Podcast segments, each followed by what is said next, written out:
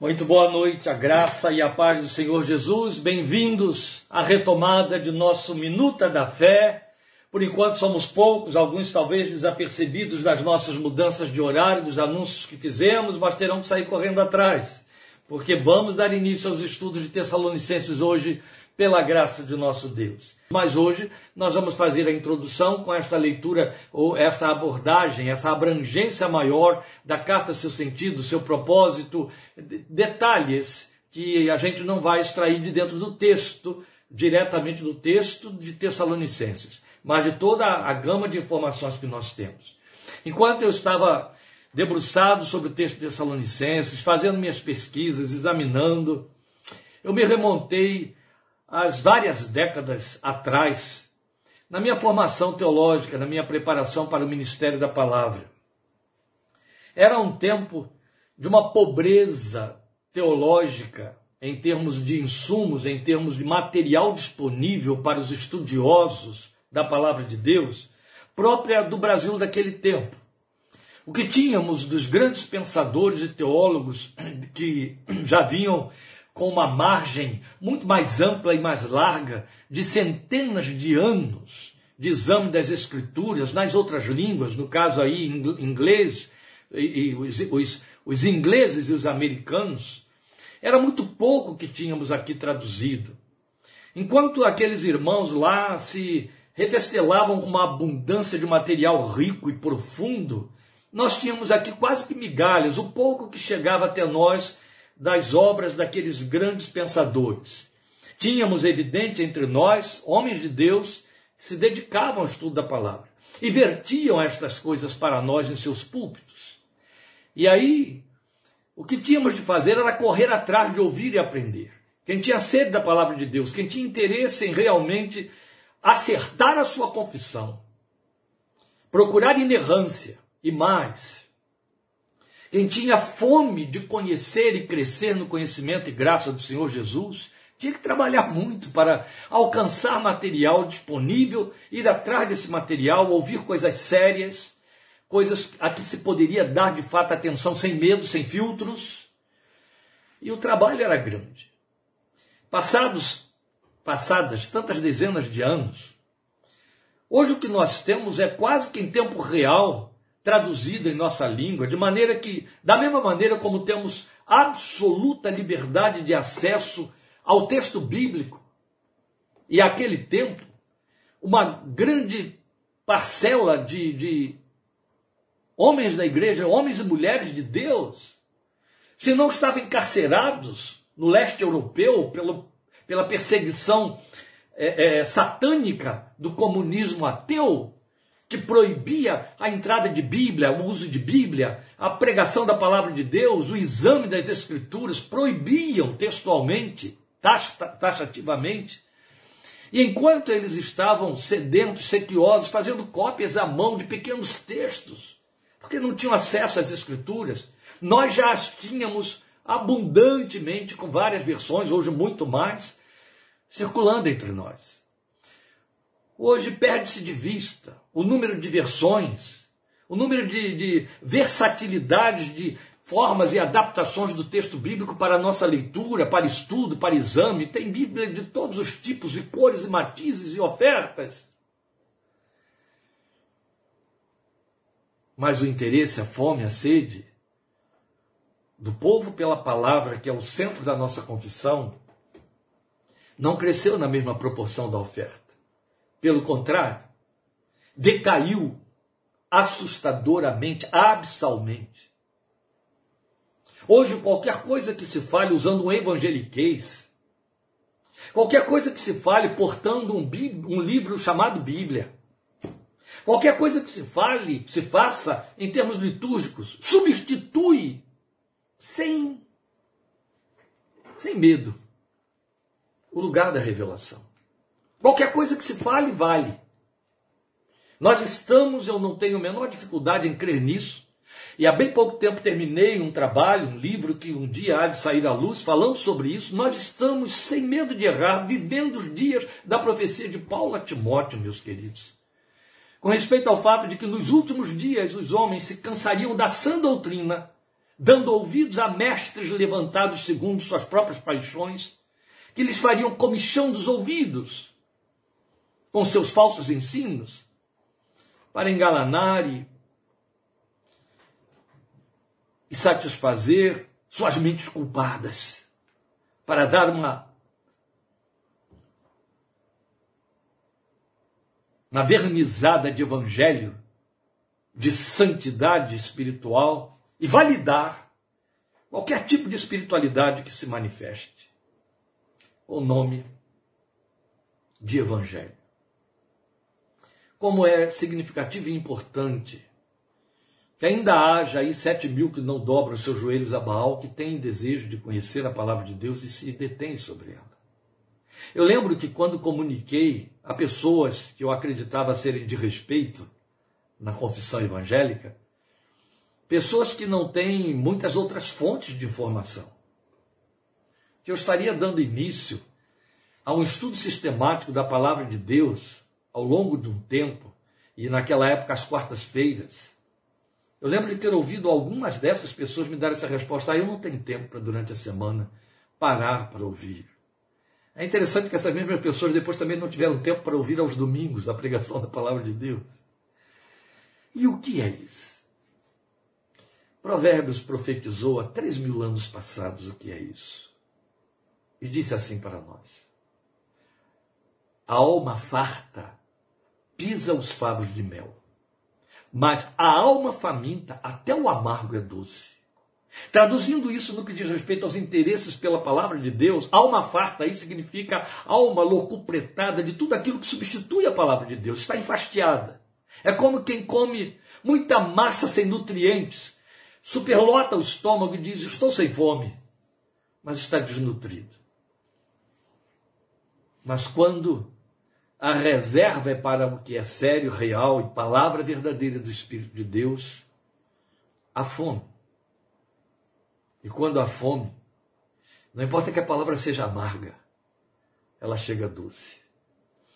Meus irmãos, nós estamos entrando agora na nossa terceira oferta de caminhada de estudo da palavra de Deus. A primeira foi o livro de Atos, a segunda foi o livro de Filipos, a carta aos Filipenses.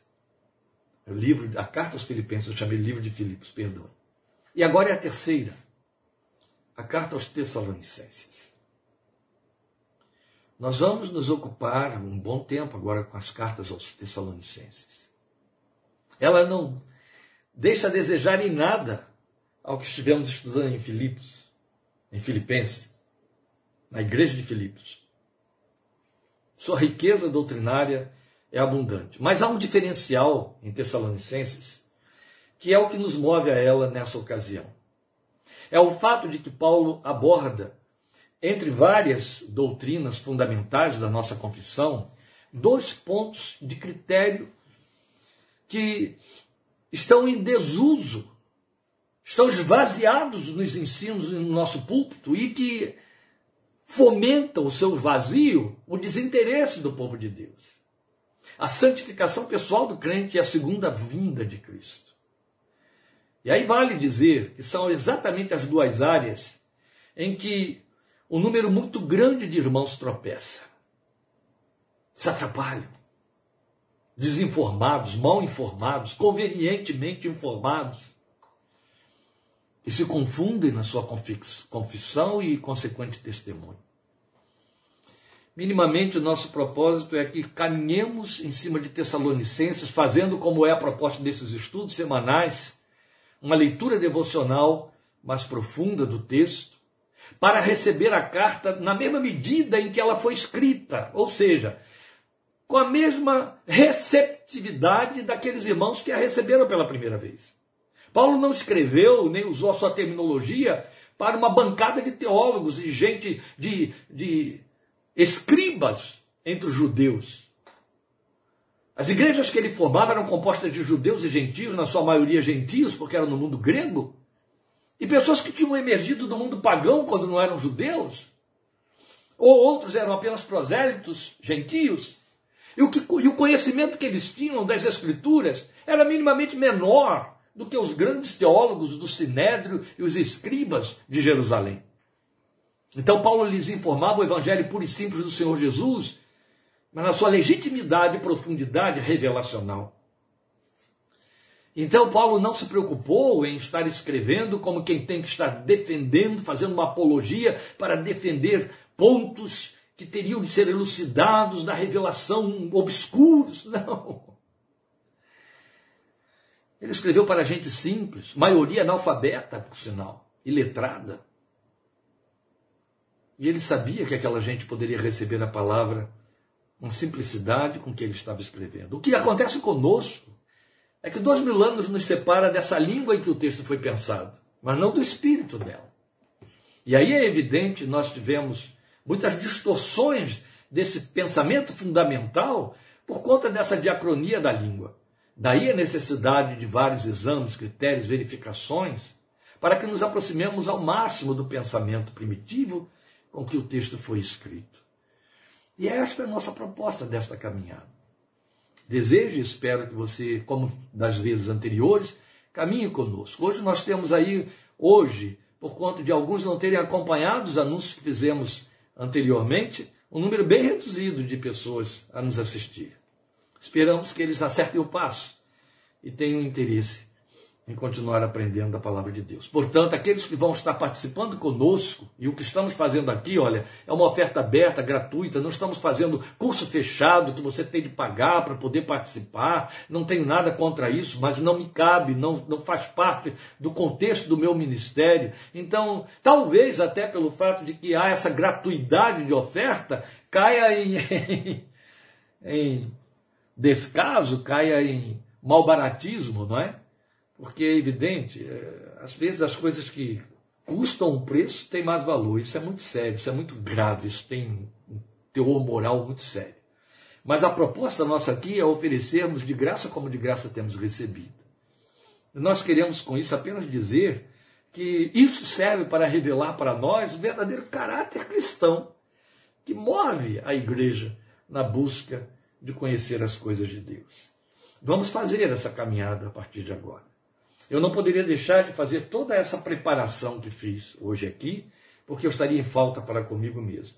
Mas eu espero que você comece a ler 1 Tessalonicenses, se já não o fez ultimamente, mas que o faça objetivamente, para que as, as informações que vamos passando caiam em terreno fértil, você possa já ter essa informação basicamente na simples leitura do texto, a fim de que não fique perdido aí no contexto das nossas é, é, colocações, não é? A nossa leitura hoje não vai passar do primeiro versículo, é apenas para introduzir a carta. Então nós vamos lá, 1 Tessalonicenses 1, 1, onde o texto começa dizendo: Paulo, Silvano e Timóteo, a igreja dos Tessalonicenses em Deus Pai e no Senhor Jesus Cristo. E eu poderia parar aqui, porque essa saudação vamos começar a estudar semana que vem, mas já vamos introduzir a saudação aqui na leitura. A vocês, graça e paz da parte de Deus e de nosso Senhor Jesus Cristo. Mas nessa abertura, como veremos na próxima semana, nós já temos uma riqueza tão grande só no primeiro versículo que ninguém percebe, não é? Basta você observar de novo a colocação: a igreja dos Tessalonicenses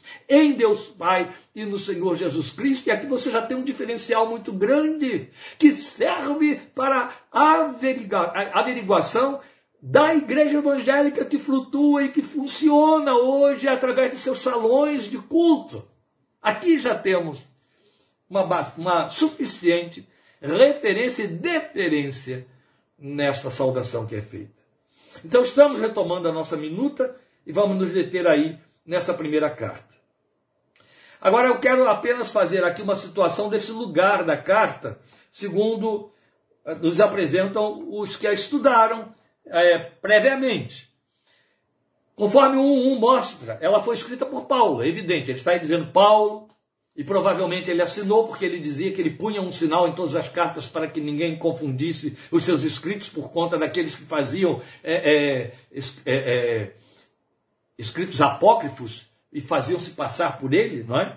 Então ela foi escrita por ele e ele estava acompanhado de Timóteo e Silas. É evidente se você nos acompanhou nos estudos em Atos, lá no capítulo 17, você viu que esta era a comitiva missionária que fundou com Paulo à igreja em Tessalônica. Então ele, ele, ele apresenta Timóteo e, Sil, e Silvano como sendo seus companheiros. Esse Silvano é o nome completo, que depois sofreu a corruptela, e então eles se tratavam mais por uma redução, Silas. Sila, na verdade, é uma redução do nome Silvano, e ele era então, vamos dizer assim, para os íntimos, tratado como Silas, mas o seu nome oficial, Silvano, o nome inteiro, não é? E este é o nome que Paulo registra aqui. Paulo, Silvano e Timóteo, a igreja dos Tessalonicenses em Deus Pai e no Senhor Jesus Cristo. Tudo, tudo indica que ele próprio estava escrevendo de próprio punho esta carta, porque a este tempo, talvez, ele ainda não estivesse sofrendo dos problemas físicos, talvez, que o impediu de continuar escrevendo, e ele teve que passar a usar amanuenses a partir dali para que pudesse produzir os seus escritos.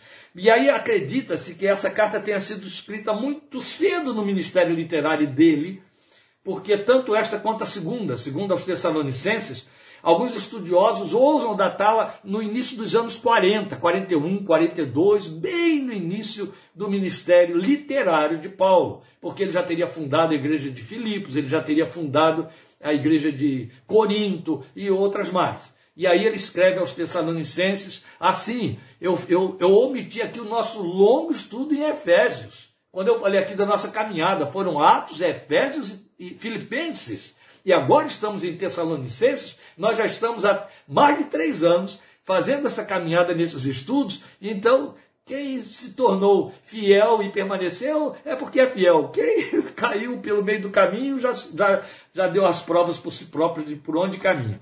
A verdade, meus queridos, é que Paulo já havia fundado todas essas igrejas e agora ele pode estar descrevendo, primeiramente, a igreja dos Tessalonicenses. Então, eles colocam essa carta bem no início desses anos, entre a evangelização da igreja e a produção da carta, porque ele mostra aí que ficou privado de vê-los, embora tivesse tentado isso instantemente. E também, coloque-se no início, porque ele, ele escreve esta carta numa segunda viagem de Timóteo aos, Filip, aos Tessalonicenses. Então, Timóteo, que tinha ficado lá com Silas, quando ele fundou a igreja de Tessalônica, é, vem para ele um tempo depois, os dois se encontram. Paulo manda de volta aos Tessalonicenses, então seria uma primeira visita de Timóteo aos Tessalonicenses.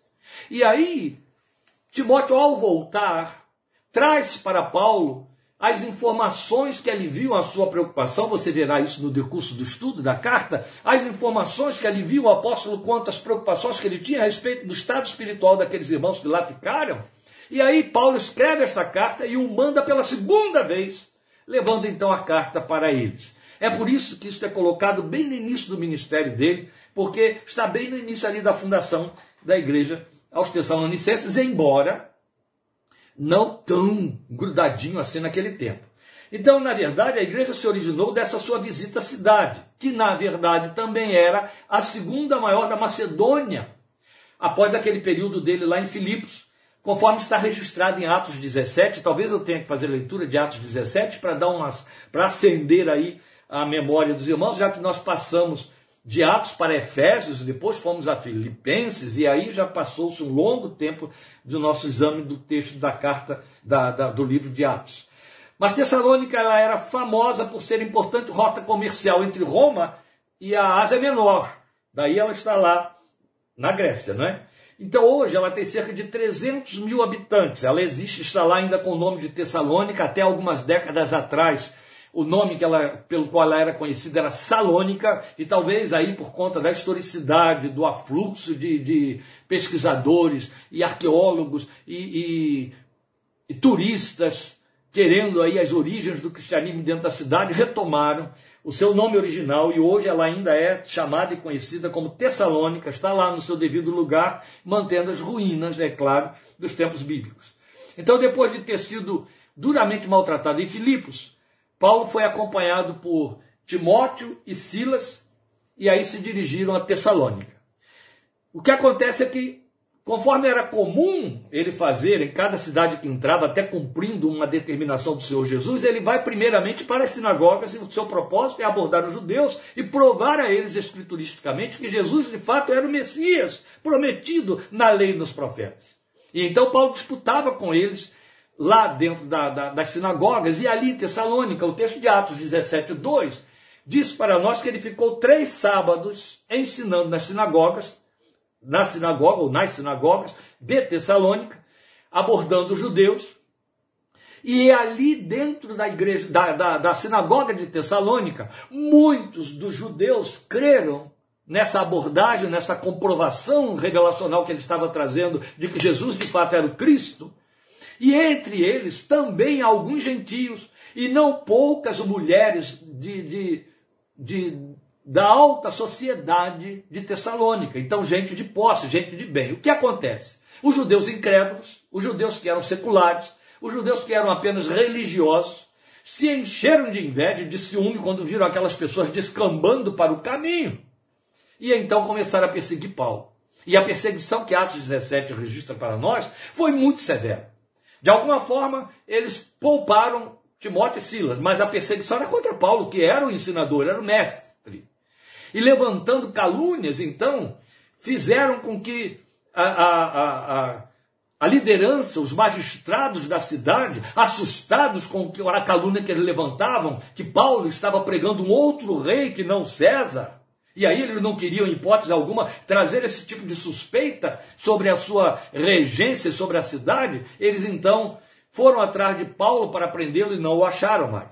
Prenderam Jason, em cuja casa Paulo estava ah, hospedado. Porque, sendo judeu e abrigando Paulo, eles queriam de alguma forma culpar esse homem para mostrar às autoridades romanas que eles tomaram decisões contra esse tal movimento que os judeus inimigos da fé estavam caluniando e inventando contra Paulo. E aí a perseguição cresceu muito, de tal maneira que Paulo, então, com Timóteo e Silas, saem de Tessalônica e vão para uma outra cidade que pertencia a Tessalônica, chamada Bereia, a 62 quilômetros de Tessalônica, e ficam ali pregando a palavra de Deus. Aí é muito bonito, nós né? estudamos isso em Atos 17, você ouvir Lucas registrar no livro de Atos que os bereanos eram mais nobres do que os de Tessalônica, receberam muito bem a palavra de Deus, porque se detiveram em examinar nas Escrituras todos os dias aquilo que Paulo ensinava. É belo e é bela esta colocação de Lucas, porque ao elevar os bereanos com essa informação, ele nos ele, ele coloca para nós o, o nivelamento de, de ouvintes e ouvintes da palavra. Lá em Tessalônica não era sinagoga de judeus, em Bereia é outro tanto. E não foram poucas as pessoas, inclusive muitos prosélitos gentios, que se converteram em Bereia. E por que Paulo, Lucas diz que os de Bereia eram mais nobres do que os de Tessalônica? Exatamente porque ao ouvirem em lugar de apenas reagirem tomados pelos seus dogmas, coisas que estaremos verificando a partir do domingo que vem, quando estaremos fazendo palestras no livro de João, capítulo 6, mas começando pelo 5, eu espero que você esteja acompanhando, 17 e 30 no próximo domingo. A verdade é que eles apenas reagiam conforme seus dogmas, mas não se davam ao trabalho de verificar já que estava havendo uma apologia ali, o apóstolo estava provando escrituristicamente, tal como Jesus também fez, a legitimidade do messianato do Filho de Deus, eles apenas atacavam, cegos e surdos, só dando ouvidos aos seus próprios pensamentos, como os judeus dos dias de Estevão.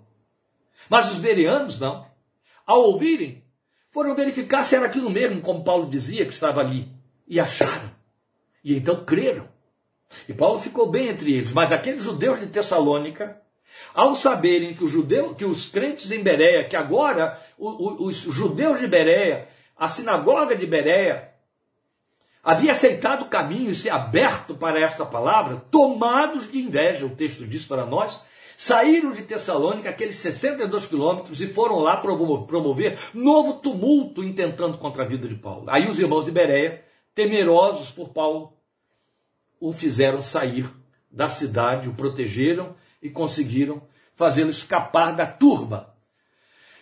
Timóteo e Silas, Timóteo e Silvano, ficaram lá com aqueles irmãos de Bereia. Provavelmente, o texto diz que ficaram em Bereia, eles só ficaram em Bereia. É possível que tenham ido até a igreja original, os irmãos que se converteram e foram expulsos da sinagoga, porque era assim que acontecia. Por que, que é possível? Porque quando Paulo escreve a carta aos Tessalonicenses, ele está envolvendo o que no minimamente, poderia, minimamente poderíamos entender como as duas igrejas. A de Tessalônica, talvez na casa de Jason, e a de Beréia, que ele chama de Tessalonicenses, porque todos são de Tessalônica. E aí Paulo sai dali e vai para Atenas. E fica em Atenas esperando Timóteo e Silas virem ao seu encontro. Eles demoram muito a vir. Paulo desce para Corinto, onde encontra Áquila e Priscila, e ali funda a igreja de Corinto. E aí chegam Timóteo e Silas para estarem com Paulo em Corinto também. Essa é toda a história que os capítulos 17 e 18 de Atos passam para nós e que fundamentam a razão do estudo da carta. Mas eu acho muito importante, eu quero voltar a esse ponto, essa colocação que é feita aí por, por Lucas, de que os berianos eram mais nobres do que aqueles lá primeiros de Tessalônica. E a nobreza residia no fato de que se detinham sobre a palavra de Deus. Estaremos sendo muito duros se nós considerarmos que os crentes que se detêm em observar a palavra de Deus são mais nobres do que o resto. Veja, quando você lê 17,2, a primeira impressão que você tem, já que Lucas diz textualmente que Paulo ficou lá em Tessalônica três sábados, é que aquela igreja teve a companhia de Paulo e o seu ensinamento por três semanas apenas. Textualmente você teria que entender assim. Mas existem outras razões para nós entendermos que o que o Lucas estava dizendo é que por três sábados, ou seja, três sábados talvez nem sequenciados, provavelmente não sequenciados, Paulo esteve na sinagoga. O texto não diz que então foram apenas três semanas, mas três sábados. Você percebe? Por que, é importante a gente considerar isso? Por uma razão pura e simples. Três sábados é um tempo curto demais para produzir esse tipo de argumento que você vai encontrar de Paulo a respeito daqueles irmãos, no capítulo 2, versículos 10 a 12. Veja, eu vou ler. Tanto vocês como Deus são testemunhas de como nos portamos de maneira santa, justa e irrepreensível entre vocês, os que creem. Pois vocês sabem que tratamos cada um como um pai trata seus filhos, exortando, consolando e dando testemunho para que vocês vivam de maneira digna de Deus que o chamou para o seu reino e glória. Outro tanto, reforço disso, capítulo 4, versículos 1 e 2. Me acompanhe. Quanto ao mais, irmãos, já os instruímos acerca de como viver a fim de agradar a Deus, e de fato, assim vocês estão procedendo. Agora lhes pedimos e exortamos no Senhor Jesus que cresçam nisso cada vez mais, pois vocês conhecem os mandamentos que lhes demos pela autoridade do Senhor Jesus. O que nós queremos com essa leitura desses dois textos? Mostrar aos irmãos que esta argumentação do apóstolo sobre esse seu testemunho e o empenho e a forma como ele é, é, ensinou requereu muito mais do que três sábados ou três semanas. Ele gastou um tempo com essa gente, ele conviveu com essa gente. Ele toma conhecimento, por exemplo, de que eles crescem em número, especialmente entre os gentios, desmedidamente. Veremos isso na análise do capítulo 1. Então é importante que a gente atente para isso. Eu sei que poderia passar batido, mas alguém poderia, numa leitura, ou numa releitura, ou na leitura de algum outro, de um comentarista, entender isso. Paulo ficou três sábados lá em Tessalônica, e olha o que, que produziu. Não, pela própria abordagem doutrinária, você vai ver que eles tinham muito mais insumos do que três contatos permitiriam que acontecesse. Haja vista, lembre bem, ele aborda aqui é, é, doutrinas do âmbito ou do, do patamar das doutrinas que ele abordou ao escrever para os crentes de Éfeso. E nós sabemos que, especialmente se a carta aos Efésios tem a ver com a igreja de Éfeso, ali ele gastou dois anos e meio ensinando todos os dias. Não vamos chegar a tanto quanto a Tessalônica. De jeito nenhum. Eu também creio que os judeus não suportariam tanto tempo antes de dizer a ele: cala a boca, vamos botar você para fora daqui. Mas por outro lado, que ele tenha ficado só três sábados exortando num púlpito, não, não, se funcionasse, se fosse suficiente ocupar um púlpito, uma hora que seja, por domingo, para doutrinar a igreja, nós teríamos crentes sólidos, com raízes profundas. Não é esta a verdade. É pobre, é parco demais. É preciso vivência, um grande tempo. É preciso estudo e aprofundamento, enraizamento. Paulo escreve aos Efésios e diz que eles tinham raízes e alicerces na fé. Ele não diz menos a respeito dos Tessalonicenses. Ele sabia o que ele tinha dado e como foi recebido. Então, quanto tempo aquela gente gastou ali para receber? Eu já estou avançando aí os nossos 30 minutos, mas não prometi e não prometo que gastaríamos 30 minutos na nossa minuta, tá bom? Nós estaremos usando a minuta da fé a partir das 8 horas. Há um reforço aí desse argumento para que eu não fique falando sozinho, de Uri Ersby. E ele diz na sua, no seu comentário da carta, ele levanta essa questão. Quanto tempo o apóstolo ministrou em Tessalônica? As palavras por três sábados, Atos 17, 2, indicam apenas três semanas? Ou significam que ele ministrou esse tempo na sinagoga e depois continuou o seu trabalho em algum outro lugar? Ele levanta essa hipótese porque pensa da mesma maneira que era um tempo curto demais para dar essa profundidade toda. Entende? Era preciso ir fundo. Lembre, Lembrem, quando nós estamos falando aqui de crentes rasos, apesar dos domingos nas suas igrejas, nós estamos falando de um ambiente cristão, onde há todo um contexto que, vamos dizer assim, cria prévias de conhecimento de alguma coisa no que diz respeito às Escrituras. Mas não é o caso aqui. Estamos falando de um mundo pagão. Ou, quando muito, de judeus que estão presos à lei e alguns prosélitos aprendendo a conhecer a lei. Então, era necessário muito mais tempo e ele gastou esse tempo lá com toda certeza. Então a carta foi, portanto, enviada por Paulo via Timóteo com o fim de dar notícias pessoais do apóstolo àqueles irmãos e corrigir algumas distorções doutrinárias. Porque foi o que Timóteo trouxe para Paulo após uma visita anterior, como nós já dissemos aqui. Bem, é por conta do conteúdo, das expressões afetivas que Paulo usa. Eu acabei de ler aqui o texto de 2, 10 a 12, 4, 1 e 2, que a gente percebe que as exortações doutrinárias se fizeram necessárias. E daí veio o rico ensino que compõe essa obra monumental dele para a nossa edificação na fé em Cristo. Então ele trabalha com doutrinas fundamentais não são as únicas, mas essas são as duas principais que ele encara de frente e ele vai gastar tempo em cima delas. Então são dois aspectos da doutrina cristã marcantes da carta, frutos da motivação então dele para escrevê-la, paralelo ao fato de que ele queria dar notícias pessoais àqueles irmãos. Quais são eles? A santificação pessoal do crente, eu já citei, e a segunda vinda ou parousia de nosso Senhor Jesus Cristo.